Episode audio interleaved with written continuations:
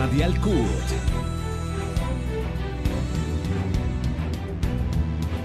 Sistema Radial CUT. Sistema Radial CUT. Encuéntranos de lunes a viernes a la una de la tarde por www.cut.org.co y nuestras redes sociales. CUT Colombia.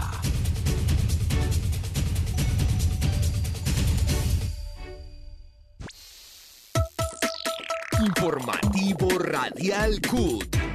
Informa y acompaña a los trabajadores colombianos. Informativo Radial CUT. Informativo Radial CUT. Informativo Radial CUT.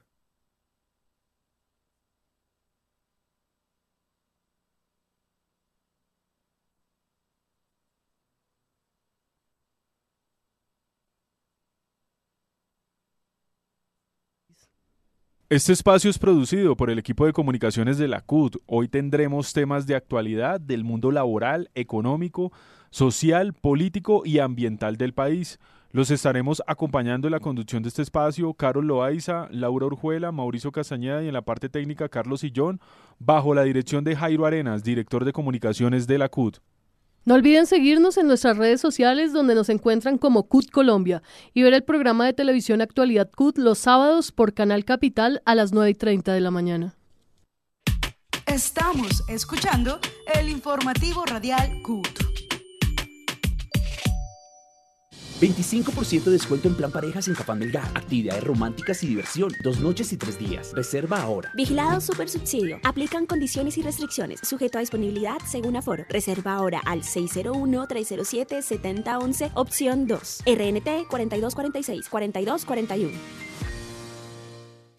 Encuéntranos de lunes a viernes a la una de la tarde por www.cut.org.co y nuestras redes sociales. CUT Colombia.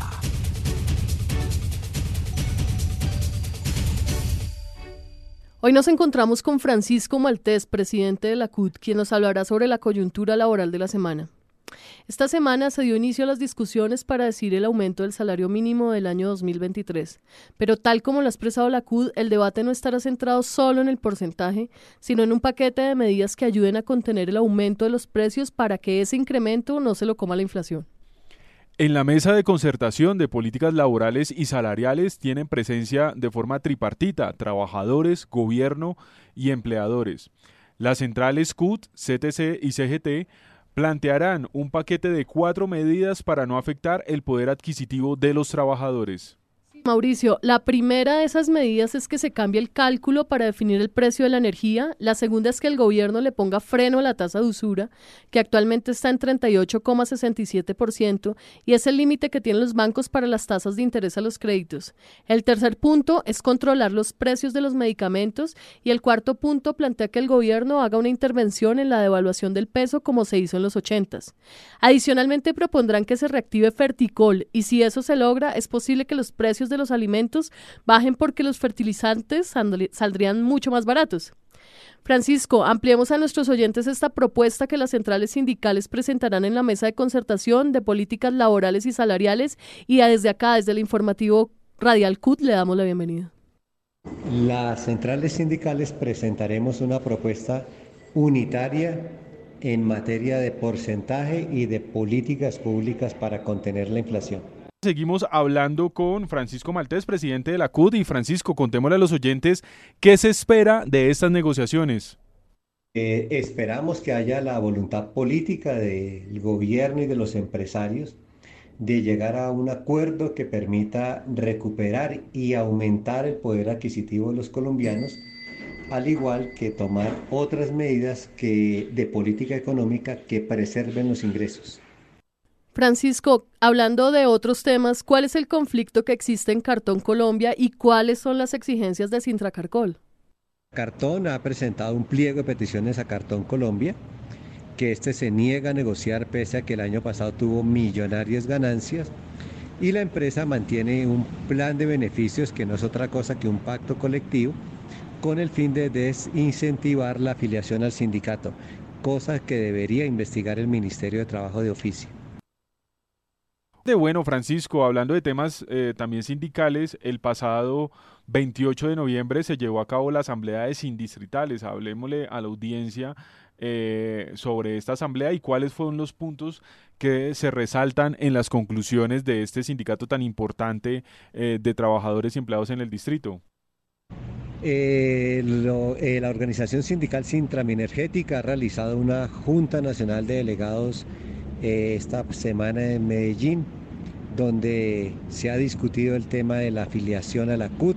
Volver a la CUT es un sindicato muy importante que se mueve en el sector del carbón y aspiramos a que los delegados decidan la afiliación a la CUT. Bien, Francisco, y finalmente pues hablemos de otro sindicato importante eh, del país que tiene que ver con Sintrami Energética, que entendemos que ha anunciado su afiliación a la Central Unitaria de Trabajadores y pues bueno, eh, conversemos también sobre estos temas sindicales destacados para la CUT. Queremos invitar a todos los colombianos y las colombianas a que estén prestos a los llamados de la CUD y el Comando Nacional Unitario en defensa del poder adquisitivo, en defensa de los salarios dignos para todos los colombianos que ganan el mínimo durante el año 23 y a que fortalezcan sus sindicatos para tener mayor capacidad de injerencia en la política general del país. Bueno, agradecemos a Francisco Maltés, presidente de la CUT, que nos acompañó en el informativo Radial CUT y nos invita a estar atentos, a acompañar esta negociación que se instala formalmente el próximo lunes 5 de diciembre. Entonces, todas y todos atentos a cómo se desarrolla esta negociación del salario mínimo para más de 7 millones de personas que en este momento en Colombia se ganan ese salario. Estás conectado al sistema radial CUT.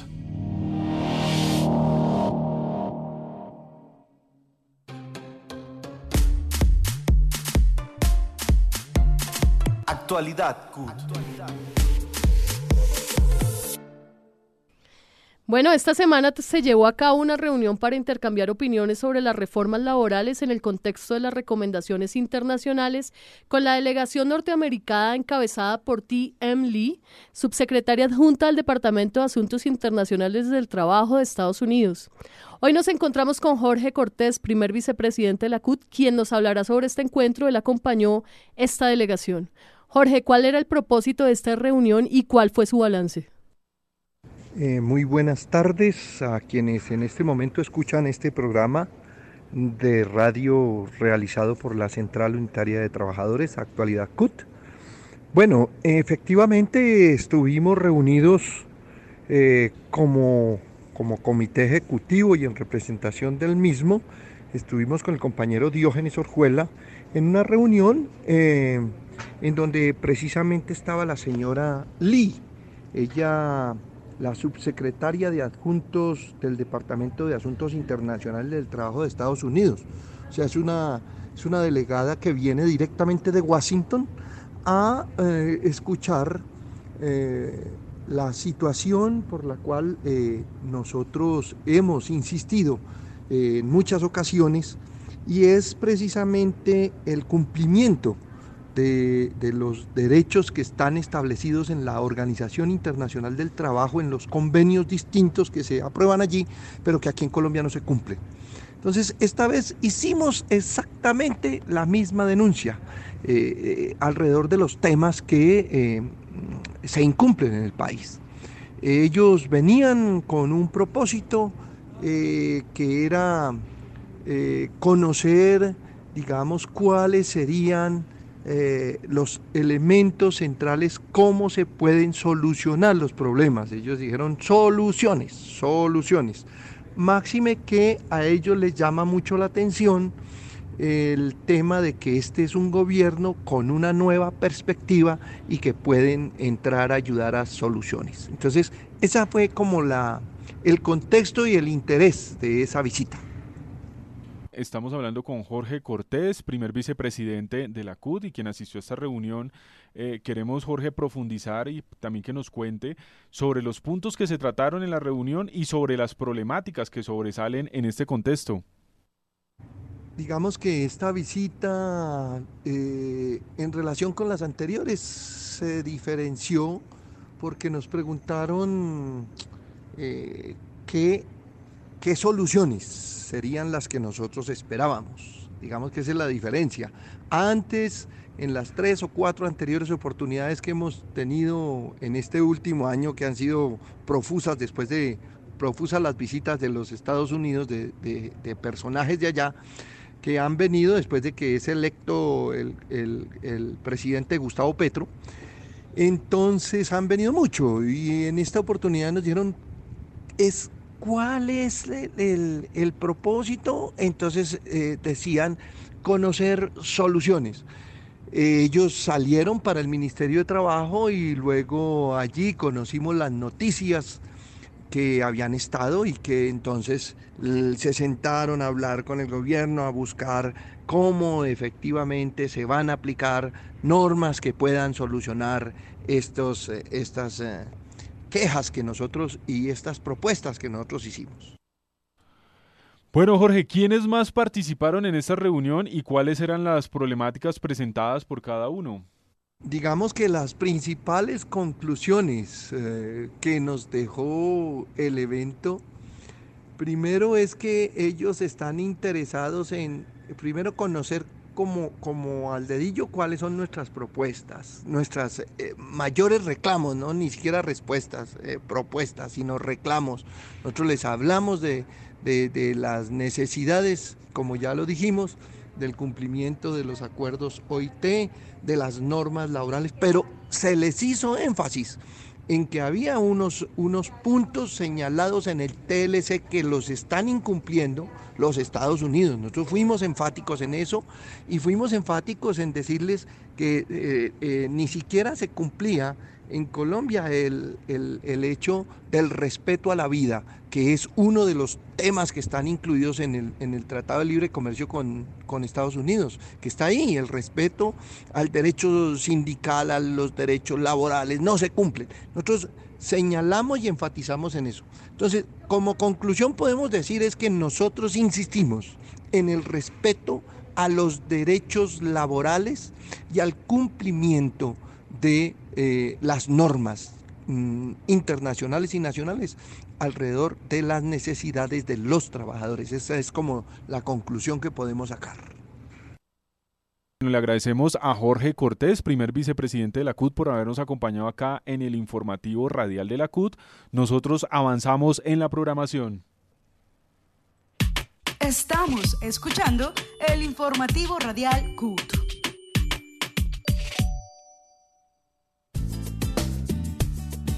Hablan los sindicatos. El pasado 29 de noviembre se llevó a cabo una reunión de Sintra y Nagro para intercambiar opiniones sobre la presentación ante el Ministerio del Trabajo de, la situación actual de los trabajadores de la agroindustria y en especial del banano. Para esto nos acompaña Benjamín Rojas Chamorro, presidente de Sintra y Nagro de la seccional Carepa. Sí, eh, buenas tardes. Mi nombre es Benjamín Rojas Chamorro, soy el presidente de Sintrainagro Carepa. Eh, presidente, háblenos sobre el motivo de esta reunión.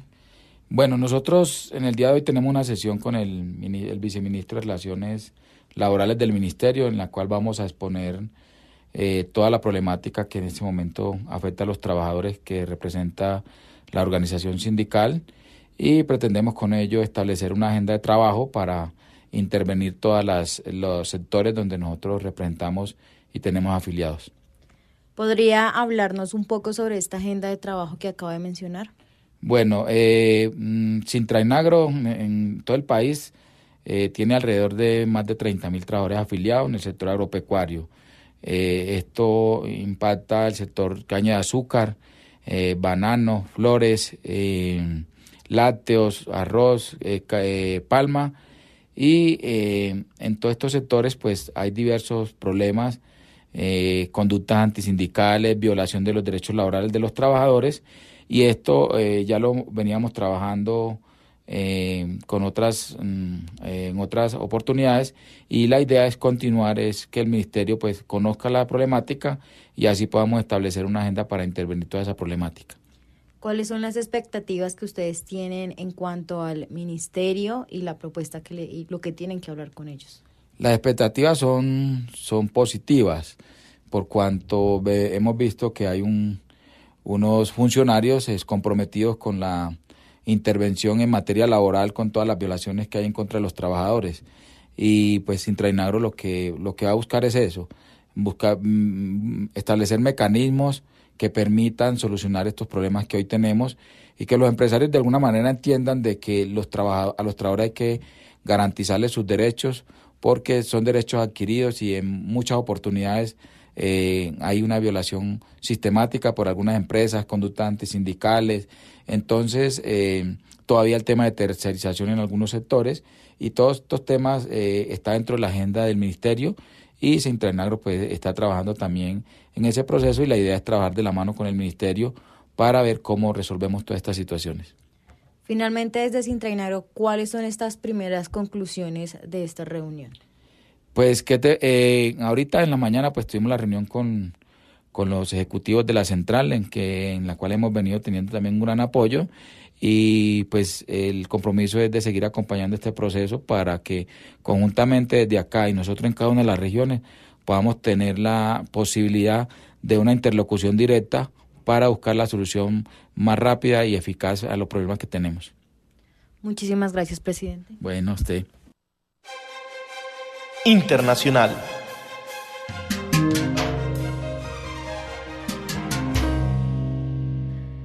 Bueno, acá en el informativo Radial CUT les queremos contar que en días pasados llegó la delegación de la CUT que hizo presencia en el quinto Congreso de la Confederación Sindical Internacional CSI en Melbourne, Australia. Edgar Mojica, segundo vicepresidente de la CUT, hizo parte de la, de la delegación y también Diógenes Orjuela, director del departamento con los sectores sociales de la CUT. Eh, hoy nos encontramos con Diógenes Orjuela. Diógenes, ¿Cuáles fueron las principales conclusiones de, esta, de este Congreso? El evento de la Confederación Sindical Internacional, su quinto Congreso en la ciudad de Melbourne, eh, Australia, eh, culmina con un evento muy importante el pasado 22 de noviembre. Eh, es la finalización de un evento que establece una dirección nueva, una dirección mundial para la Confederación Sindical Internacional. Es una dirección que va a estar bajo la Secretaría General de Luca Vicentini, eh, quien fue elegido por una amplia mayoría dentro del sistema de votación que tiene, que tiene la CSI en donde habían dos competidores por, por la Secretaría General, Luca Vicentini y el compañero eh, Kemal Oscan. Eh, a partir de esa votación se hace una conformación del equipo mundial de trabajo, eh, se designa una, una presidenta de la CSI que es una señora de, de Rengo, la central más importante del, Japón y de ahí en adelante algún nivel de participación en esa dirección de presidencias y vicepresidencias eh, conformado por eh, delegados de las centrales obreras de todos los cinco continentes. Esa es la dirección que tendrá que guiar eh, los destinos de la, de la CSI de aquí en adelante. En términos de la política global, eh, diríamos que la CSI hace un diagnóstico correcto de los problemas que hay en el país, de la, en el mundo, la desigualdad, la informalidad, la precarización laboral, las imposiciones de las multinacionales, las imposiciones de las grandes eh, potencias, pero de igual manera eh, del sector financiero eh, a pesar que se hace este diagnóstico que es correcto, eh, no define claramente, ese es un punto crítico que nosotros desde la CUD eh, podemos tener, que es definir los responsables de esos fenómenos en el mundo, decir con toda claridad que el, neoliberalismo, los grandes capitales, las grandes multinacionales, el capital financiero tienen unos agentes que, a través de los cuales se imponen esas políticas, como es el Fondo Monetario Internacional, el Banco Mundial, el Banco Interamericano de Desarrollo, la Organización de Cooperación al Desarrollo Económico, las calificadoras eh, de riesgo eh, y todos estos instrumentos que se tienen desde el imperialismo y las superpotencias para imponerle a los países eh, precisamente todas estas políticas. Diríamos es una conclusión buena en el diagnóstico y mala en términos de establecer las responsabilidades para confrontarlas. En términos de la paz mundial, la CSI tiene que reconocer que la paz mundial está afectada por la eh, confrontación entre las superpotencias, eh, la lucha por la supremacía de un mundo o el paso de un mundo unipolar a un mundo multipolar en el que le han surgido bloques económicos, le han surgido eh, superpotencias en competencia al imperialismo norteamericano, que este se torna cada vez más agresivo, que hay guerras en el mundo y que en esas guerras en el mundo la única guerra en el mundo no es la guerra de Rusia y Ucrania, que nosotros la catalogamos como una guerra de Estados Unidos y de Rusia en Ucrania, sino que también el Congreso se ve obligado, diríamos así por la cantidad de intervenciones, a establecer claramente que ninguna guerra es buena, que ninguna superpotencia tiene derecho a agredir, que no tienen por qué haber eh, bases militares en el, en el mundo y que la debe eh, condenar y rechazar todas las guerras que se dan en el mundo y que los conflictos entre las naciones primero se deben resolver con el diálogo y pacíficamente, pero que los acuerdos que existen en el mundo, en la ONU, entre las superpotencias se deben respetar precisamente para que el país pueda tener paz, tenga paz en todo el mundo.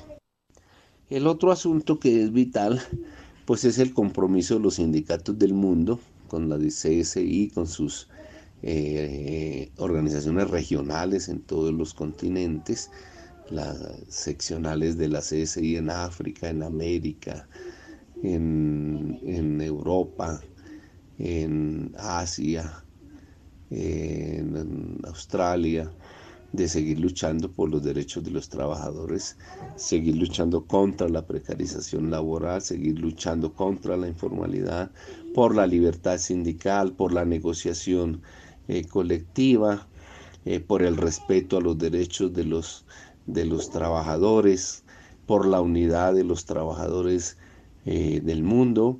Mm, queda también latente alrededor de la CSI un llamamiento a que sea una central más democrática, una central más independiente de los centros de poder, una central más cuestionadora de este papel de los organismos multilaterales, de las multinacionales y de los grandes capitales, una CSI que sea capaz de jalonar la movilización en, en todo el mundo precisamente por los derechos de los trabajadores. Son debates que han quedado pendientes, son debates que continuarán, pero bueno, podemos decir que seguimos teniendo una central mundial en la que podremos debatir y podemos continuamente estar jalonando las luchas de los trabajadores del mundo.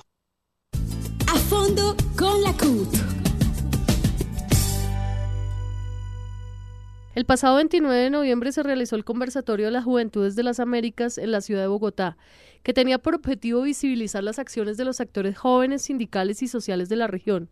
En este conversatorio también se buscó intercambiar experiencias de jóvenes representantes de los movimientos sindicales y sociales, así como de los partidos políticos. Para profundizar sobre lo conversado en este encuentro nos acompaña Fabián Peña. Él es miembro del, eh, del equipo de juventud de la CUT. Fabián, bienvenido a esta nueva emisión del informativo radial de la CUT. Contémosle a nuestros oyentes los principales temas expuestos en este conversatorio. Bueno, muy buen día para todos y todas. Gracias por la invitación a este espacio. Pues básicamente como delegado de la Central Unitaria de Trabajadores CUT al Comité de Juventud de, la, de las Américas, de la CSA, eh, tuvimos la oportunidad de participar de, este espacio.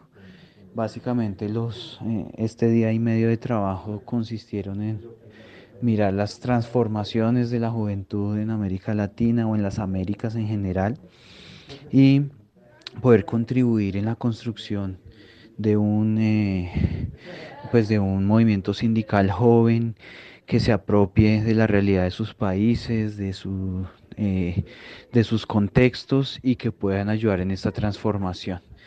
Eh, básicamente se hizo una evaluación, una entrega de informes por parte de, de, de, de las distintas delegaciones y allí pudimos compartir experiencias con relación a, al trabajo que ha hecho eh, el movimiento sindical en cada uno de los países, cómo los jóvenes están involucrados en estos procesos de transformación de sus organizaciones sindicales y cómo están contribuyendo también en los contextos políticos de sus, de sus regiones. Entonces esa fue la naturaleza de este encuentro de juventud. El primer día tuvimos eh, al final del día un conversatorio con eh, delegados del gobierno, del Congreso de la República, de las centrales, de la CUT, de la CTC, eh, todos jóvenes que hoy están promoviendo estas, estos procesos de transformación también aquí en Colombia a propósito del nuevo gobierno. Y pues eh, cómo también el gobierno está dándole una mirada para, a los jóvenes trabajadores frente a la mejora de sus condiciones para que salgan de la informalidad. Estos fueron los temas que prácticamente se, se atendieron en este importante encuentro de juventud que tuvo lugar en Bogotá, a propósito también como, como un hecho simbólico de eh, los eh, nuevos cambios, la nueva eh, estructura de gobierno que hoy llega a nuestro país y por eso eh, la importancia que tiene para América Latina y la importancia para la CSA. Por esa razón también se, se hace el encuentro en, en la ciudad de Bogotá. Una y treinta de la tarde, seguimos hablando con Fabián Peña eh, del equipo de jóvenes de la Central Unitaria de Trabajadores. Fabián, contémosle también eh, a nuestros oyentes quienes hicieron parte de este conversatorio de las Juventudes de las Américas. Bueno, como integrantes de este conversatorio, de esta, de esta conversación, pues en, durante el primer día, el día martes, tuvimos... Eh, Básicamente la reunión fue del comité eh, de los delegados de cada uno de los países miembros de la CSA y que tienen su delegación al comité de juventud. Eh, estuvo la presencia de Rafael Freire, el compañero secretario general de la CSA, la compañera Jordania, que hoy sale también de la CSA a ocupar un, un espacio importante en el secretariado eh, adjunto de, la CSI y que nos enorgullece, una compañera joven que ha estado en el Comité de Juventud todo el tiempo y que hoy eh, está atendiendo eh, de alguna manera los o atenderá los temas desde, desde Bélgica, los temas internacionales del movimiento sindical y que nos enorgullece que haya salido de este proceso de juventud de las Américas. Además, pues tuvimos participación en el conversatorio que hubo en el primer día en la tarde del Ministerio del Trabajo, de delegados del gobierno, de, la Cámara de Representantes, del movimiento estudiantil y obviamente personas de nuestras centrales que allí participaron y, por supuesto eh, nos dieron una mirada también desde las distintas perspectivas de donde, donde, donde funcionan, eh, una mirada de, de cómo ven los procesos juveniles y las agendas de jóvenes en el nuevo gobierno.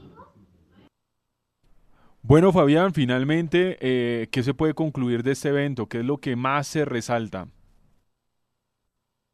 Bueno, como integrantes de este conversatorio, de esta, de esta conversación, pues en, durante el primer día, el día martes, tuvimos eh, básicamente la reunión fue del comité eh, de los delegados de cada uno de los países miembros de la CSA y que tienen su delegación al Comité de Juventud.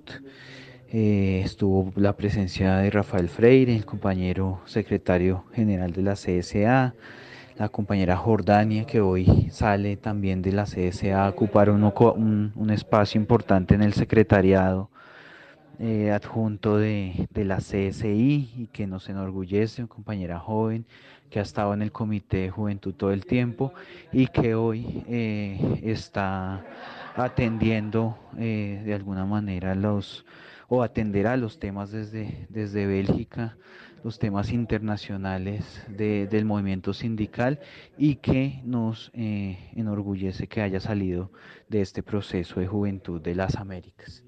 Además, pues tuvimos participación en el conversatorio que hubo en el primer día en la tarde del Ministerio del Trabajo, de delegados del gobierno, de la Cámara de Representantes, del movimiento estudiantil y obviamente personas de nuestras centrales que allí participaron y, por supuesto eh, nos dieron una mirada también desde las distintas perspectivas de donde, donde, donde funcionan, eh, una mirada de, de cómo ven los procesos juveniles y las agendas de jóvenes en el nuevo gobierno.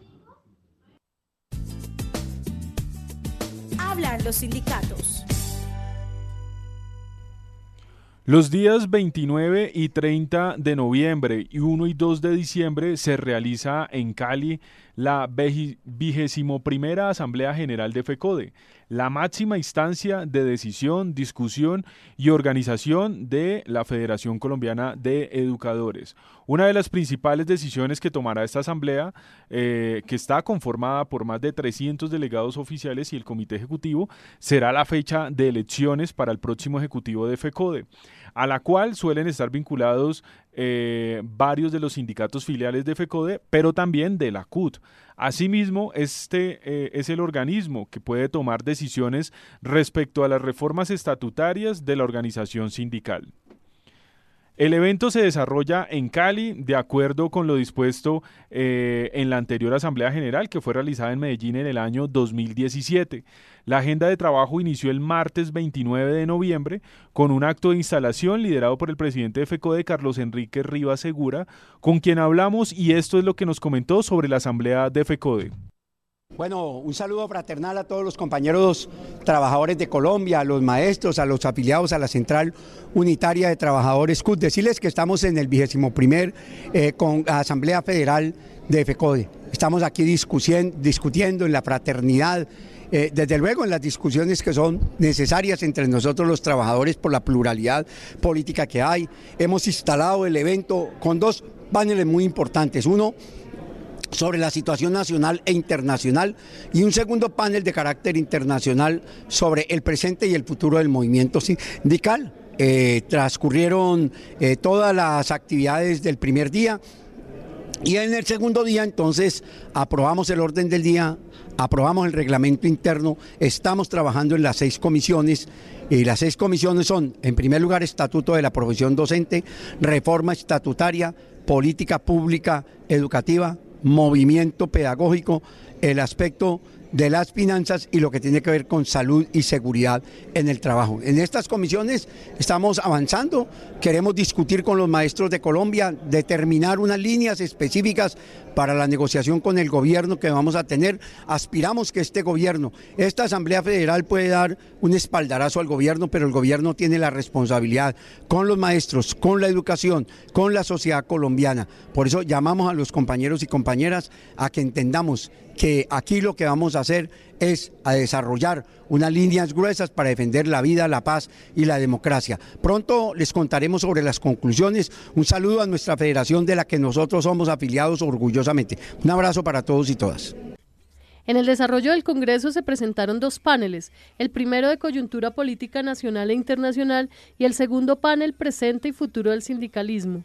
Conversamos con Yolanda, Yolanda Segura, portavoz nacional de la Unión Sindical de los Trabajadores de la Enseñanza de Cataluña. A propósito del panel presente y futuro del sindicalismo, ¿qué conclusiones podemos sacar del mismo? Ha sido una participación muy interesante. La verdad, eh, he podido pues, eh, escuchar diferentes eh, posiciones, diferentes argumentaciones de los ponentes que estábamos eh, participando también de este, de este congreso, me ha parecido muy, muy enriquecedor. Por mi parte, pues mi aportación espero que sirva pues un poco también pues para conocer la, la realidad que se vive en Cataluña a nivel de educación, de luchas sindicales para, por la educación, que ahora sí que estamos un poco relajadas, pero hemos tenido un curso, el curso anterior, muy movido. Uh, y no sabemos pues cómo volveremos a acabar este, este nuevo curso porque todo apunta en que igual tendremos que volvernos a volvernos a movilizar porque las clases políticas no están por la labor. Eh, y también un poco hablando del tipo de sindicalismo que existe allí en, en Cataluña, un sindicalismo más institucional o un sindicalismo más alternativo. Nosotros estaríamos más en el sindicalismo alternativo de izquierdas, combativo, transformador de la sociedad, ¿no? y al lado de, pues, de, nuestros compañeros y compañeras de los centros y lejos de las patronales. Eh, esto fue un poco la, exposición que, que, yo dirigí ¿no? pues en, este caso. Y nada, aquí seguimos uh, y espero que pues vosotros también aquí en, en vuestro país podáis también conseguir grandes logros para la educación porque ya veis que las clases políticas no están por la labor. Queremos preguntarle también a Yolanda Segura, ella es portavoz nacional de la Unión Sindical de los Trabajadores de la Enseñanza de Cataluña. Eh, ¿Cuál es la visión desde el sindicalismo internacional de los trabajadores y de los sindicatos eh, colombianos? Yo realmente tengo poco conocimiento, no soy la persona más indicada, ah, tengo compañeros que sí que han estado siguiendo más las realidades de los países sudamericanos. Sabemos que, que, la educación aquí, los, los, derechos, los derechos de los docentes son, son están bastante más precarizados que, los que tenemos en Cataluña y que la lucha es mucho más eh, necesaria, ¿no? bueno, siempre es necesaria en todas partes, pero aquí eh, hay que hacer aún más avances en ese aspecto. Es la única cosa que yo, más o menos, eh, por lo que he escuchado, se ha expendido, pero al final mmm, tenemos eh, inquietudes muy similares y, lo que, y tenemos una lucha común que es en contra de este neoliberalismo que, eh, que impera ahora en todo el mundo eh, y que se está imponiendo incluso en manos de gobiernos que son se autodenominan de izquierdas, que esto es lo más grave, ¿no? porque un gobierno de derechas tú ya esperas este tipo de actuaciones, pero no de unos gobiernos de izquierdas. Por lo tanto, creo que no estamos muy alejados en ese sentido y creo que podemos compartir muchas experiencias eh, y, y, nosotros pues a seguiros animando a que sigáis en esta lucha para mejorar vuestras condiciones que creo que están bastante más precarias. ¿Cuál es el mensaje que le envía a los trabajadores colombianos desde la Unión Sindical de los Trabajadores de la Enseñanza de Cataluña, Yolanda?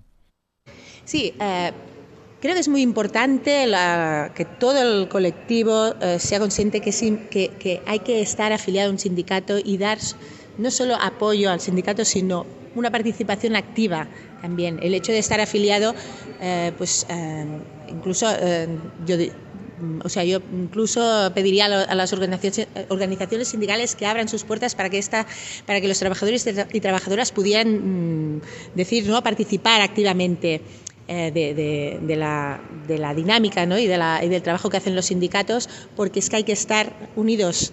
Eh, si no, la fuerza es eh, de los sindicatos por sí sola, si no tienen el, apoyo de la clase trabajadora, es muy difícil que, que prospere ¿no? o que se consigan uh, guaños, hay guanys, es que en catalán se diría guanys, pues logros sería. Entonces, cuando queremos movilizar a la gente, si nosotros hemos estado compartiendo este trabajo compartiendo nuestro funcionamiento y, contando con ellos, es más fácil que ellos también participen, ¿no? Eh, si todo el trabajo es común pues contarles también que la plenaria de la vigésimo primera Asamblea General de FECODE, que empezó el pasado martes 29 eh, de noviembre eh, y los días miércoles 30 de noviembre y ayer jueves 1 de diciembre, se desarrolló el trabajo por comisiones, las cuales fueron eh, política pública educativa y financiación, En segundo lugar, movimiento pedagógico, experiencias pedagógicas alternativas, proyecto pedagógico educativo alternativo y escuela territorio de paz. La tercera comisión fue estatuto de la profesión docente. La cuarta, salud, seguridad y salud en el trabajo, fortalecimiento del FOMAC. La quinta, reforma estatutaria. Sexta, informe financiero plan de acción y pliego de peticiones. Pues lo que queremos comentarles también es que hablamos con varios docentes asistentes al Congreso, a la Asamblea General de FECODE, sobre la importancia del mismo. Un saludo cordial, Luz Estela León, delegada oficial por los docentes del SUTEC Quindío a esta Asamblea General Federal de FECODE, participando hoy en la Comisión de Salud, eh, Seguridad eh, salud y seguridad en el trabajo y fortalecimiento del FOMAC. Eh, realmente se ha hecho un trabajo importante. Creo que hoy eh, FECODE, luego de esta prórroga condicionada, eh, está construyendo una propuesta en el nuevo contrato de salud que tenga claridad eh, y una mejora importante no solo en el pliego de condiciones y términos de referencia, sino en los mecanismos para lograr que los prestadores del servicio cumplan a cabalidad con esos pliegos de condiciones. Eh, agilizar y dar cumplimiento a la normativa en cuanto al pago y reconocimiento de prestaciones sociales. Eh, incluir algunos aspectos que son importantes allí como el tema de vivienda, eh, y otros que van en mejora. Creemos que en este momento en un gobierno alternativo, un gobierno amigo, es eh, la hora de que FECODE pueda hacer unas peticiones, eh, obviamente argumentadas, pero sustanciales para que tanto la salud, el fortalecimiento del FOMAC en el reconocimiento y pago de las deudas del gobierno a este, y todos los aspectos que tienen que ver con una eh, salud, una prestación de salud digna, con oportunidad y de calidad, desde el cumplimiento de todos los prestadores de las 10 regiones de los términos de referencia, pues puedan materializarse. En términos de prestaciones sociales, por ejemplo, un aspecto que creemos importante se debe conseguir es recuperar eh, los factores salariales en la liquidación eh, de las pensiones de los maestros, lograr el cumplimiento de la norma en los tiempos del cumplimiento del reconocimiento de estos derechos y, eh, por ejemplo, el tema de la sanción por mora, que sea que quien la ocasiona la pague y que finalmente el fondo sea financiado adecuadamente, pues porque hoy representa nuestra, nuestro pilar de estabilidad. Eh, Gustavo Gutiérrez Pardo, ADN Meta, en la Comisión 1 de Políticas Nacionales. Me parece interesante mm, diferentes aspectos.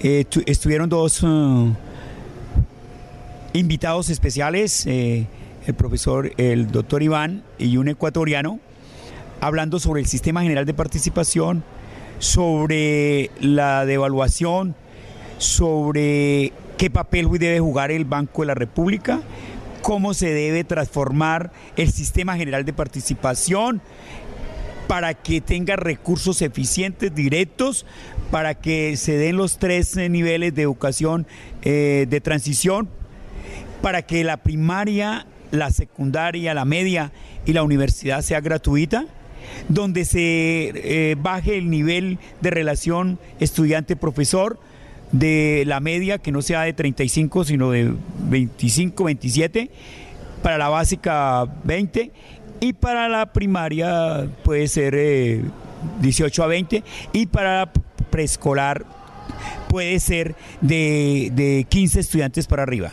Pero también que se requiere eh, que FECODE eh, tenga un proyecto fundamental para cómo incrementar los recursos al sistema general de participación para que se presente una reforma inmediata en el pliego de peticiones ante el señor presidente, ante el Ministerio de Hacienda, con el Ministerio de Educación y los demás ministerios para fortalecer la educación en los diferentes niveles de la capacitación, de la tecnología, para que la tecnología no esté solamente el sistema general así, no, llevando la parte eh, conectiva hasta el campo y que los colegios tengan directo eh, los los, portátiles para los maestros y los estudiantes y transformado los colegios, para que se, cambie la estructura de los colegios, para que se capacite a los docentes, no en un momento, y para que los recursos que llegan a los colegios no les quiten los recursos, sino que se aumenten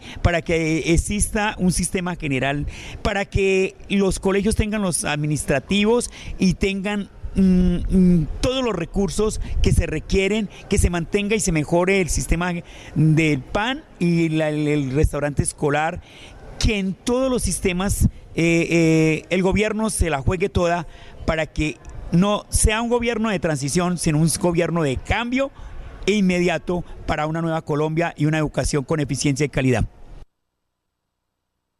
Bueno, la importancia de esta asamblea de FECODE en estos momentos yo creo que es para mejorar, para mejorar esas políticas públicas que siempre FECODE se ha trazado eh, con, todo lo que tiene que ver el currículo, la salud y todo lo pertinente a, la a nuestra educación.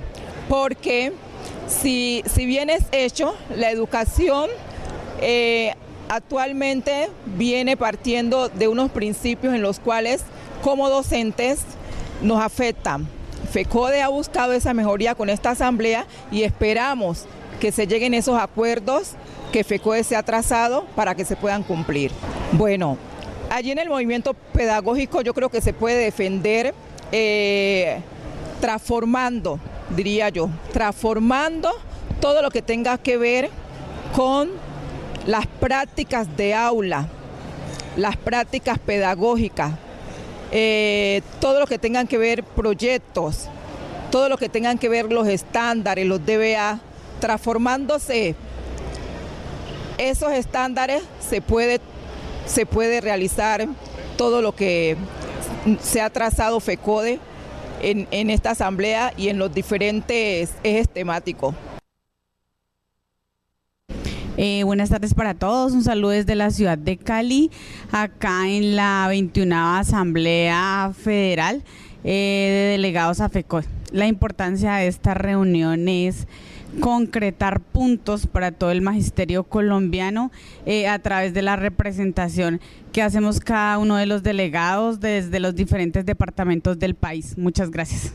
Realmente pertenezco al estatuto 1278 y el ideal de esta comisión es determinar el estatuto único de la profesión docente. Sí, ya existe desde el 2013 y hemos trabajado en esto. Estamos hablando prácticamente de hace 10 años, pero debemos hacerle unas reformas pues a la luz de un contexto eh, pues más próximo a las situaciones que estamos viviendo actualmente eh, dentro de la política pública y demás. Entonces eh, queremos finiquitar este tema para que los compañeros que nos representan eh, puedan hacer ante el gobierno y ante el Estado colombiano este tipo de negociación, porque realmente necesitamos unidad de los dos estatutos y necesitamos que todos los esfuerzos que hace un docente desde su profesionalización académica y de su producción académica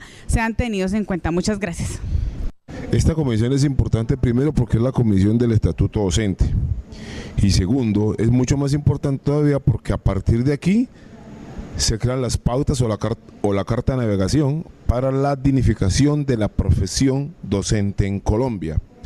En ese sentido, estamos haciendo todo lo posible para que la educación de Colombia esté legalmente remunerada y por consiguiente se haya una, una profesionalización más digna de nuestra labor en las aulas de clase.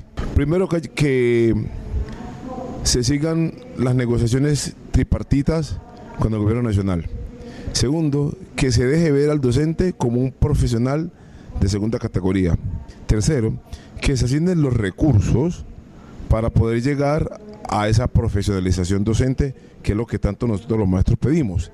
Y cuarto, que se mejoren las condiciones en el servicio de la prestación de la calidad educativa a nivel nacional. Cuando hablo de esto me refiero a las instituciones educativas. Mejores instituciones educativas, mejores implementación, mejor desarrollo educativo y sobre todo que las educaciones, que las instituciones educativas sean centros de formación para el pensamiento libre y crítico. Entre algunos de los temas que se discutieron se encuentran la defensa de la educación pública, el análisis del proyecto del nuevo estatuto docente. En este sentido, las líneas y planteamientos para el pliego de peticiones que se presentará al Gobierno Nacional el próximo año, debate sobre política educativa, la reforma constitucional al Sistema General de Participaciones para garantizar la financiación de la educación, el movimiento pedagógico y experiencias pedagógicas alternativas, salud y seguridad, en el trabajo, en particular con la actual definición de la licitación para los próximos contratos, fortalecimiento del FOMAC y pago de prestaciones sociales de manera puntual y el plan de trabajo de FECODE. La Asamblea finalizará esta tarde eh, con la declaración política y sindical. Se espera que se plantee una reforma a los estatutos de la Federación a partir del análisis de la coyuntura nacional e internacional. Estamos escuchando el informativo radial CUT. Internacional.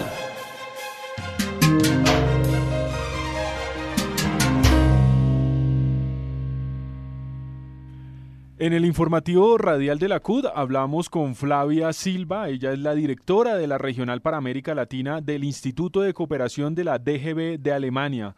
Flavia, buenas tardes, bienvenida y cuéntenos sobre la cooperación que viene desarrollando la DGB de Alemania en eh, pues, la región latinoamericana. Bueno, la DGB tiene una sociedad histórica con la región y con Brasil en especial, con la CUT, ¿no? que viene ya de los 80. Y, y ahora tenemos una oficina regional desde hace 10 años, desde 2013, donde fue una propuesta de acercarnos un poco más de las organizaciones sindicales de aquí. Yo como brasileña, bueno, hago parte de, de este proceso y ahora estoy como directora en la oficina.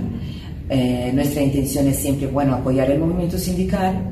Sabemos que la cooperación sindical no es algo eh, de gran amplitud, de muchos fondos, entonces nuestra, nuestra, intención es de que tengamos eh, un apoyo a los trabajadores de hecho, ¿no? no solamente a las cuestiones ambientales o sociales, sino también a la organización laboral. Bueno, hoy día trabajamos con varios socios bueno, algunos en Brasil, entonces en el tema de la agricultura, en el tema de trabajo forzoso, también trabajamos con capacitación de jóvenes y mujeres, también trabajamos con las federaciones internacionales por rama, entonces el servicio público con la ISP, con la industrial, también con capacitación de jóvenes, y ahora vamos a empezar un proyecto con la ICM, que es la construcción y madera, que tiene que ver con la organización acerca de la cadena de madera en los países amazónicos. ¿no? Y, y, también vamos a empezar luego un proyecto con la ITF que tiene que ver con el corredor biatlántico que están ya en planes y bueno, es necesario organizar a los trabajadores ahí. También hablemos un poco eh, frente a lo que tiene que ver con los retos que tiene el nuevo gobierno de Lula en Brasil. Bueno, a mí me parece que más que Lula tenemos una ola otra vez progresista, ¿no? Eh, en la región y eso puede convertirse en una gran alianza, en un esfuerzo conjunto para apoyar los diversos países y sus principales problemas. Con Lula les comento que a pesar de que muchos digan que la diferencia en números fue poca entre él y Bolsonaro, tuvimos un reto de vencer de hecho, toda una maniobra, el uso de la máquina estatal, eh, una máquina de fake news, fake news también y una dominación de las iglesias y todo el tema moral que hizo la vida muy difícil. Pero Lula fue muy estratégico, ha logrado hacer una gran alianza, es decir, en torno de la democracia, de manera que tenemos hoy en su, gobierno, que todavía está, llamamos, en proceso de transición, ¿no? porque solo asume sus posesiones en, en el 1 de enero, entonces tiene ahí muchas corrientes, muchos grupos de diversas naturalezas y varios partidos que quieren, bueno, por supuesto, discutir, bueno, ejercitar la democracia, que es un gran proceso de negociación yo creo que podemos estar seguros que aunque no, no sea un, un, gobierno eh, que avance de manera radical en, en, muchos temas, seguramente va a traer la paz en términos de respeto institucional, de rescate de la confianza en las institu instituciones brasileñas y espero que por supuesto logremos avanzar en la agenda social porque de hecho la población está hambrienta y con necesidades que nunca imaginábamos que íbamos a volver a enfrentar. Bueno, bueno, eh, me encanta estar aquí otra vez y, y, me alegra mucho la nueva situación del país, que ustedes como trabajadores tengan construido el proceso que llevó a Pedro al mandatario del país. Entonces yo espero que ustedes sigan organizados, que no olviden la afiliación, porque eso es lo que importa, que tengamos organización en las bases, que tengamos actitud y por supuesto que construyamos nuestro programa que esté contemplando la diversidad, el fortalecimiento de las mujeres y de los jóvenes, que también es algo que es un lío para el movimiento sindical. Entonces les deseo todo de lo mejor y que avancemos hacia una Colombia más democrática y en paz. Bien, les agradecemos por acompañarnos en este espacio radial de la CUT. Mm, les recordamos que todos los sábados a las 9 y 30 AM por Canal Capital, no olviden ver Actualidad CUT, el primer programa de los trabajadores colombianos con el acontecer laboral, sindical, económico y social del país. Y de lunes a viernes a la una de la tarde en www.cut.org.co con el sistema radial de la CUT. Buen fin de semana. Informativo Radial CUT. Informa y acompaña a los trabajadores colombianos. Informativo Radial CUT. Informativo Radial CUT. Informativo Radial CUT.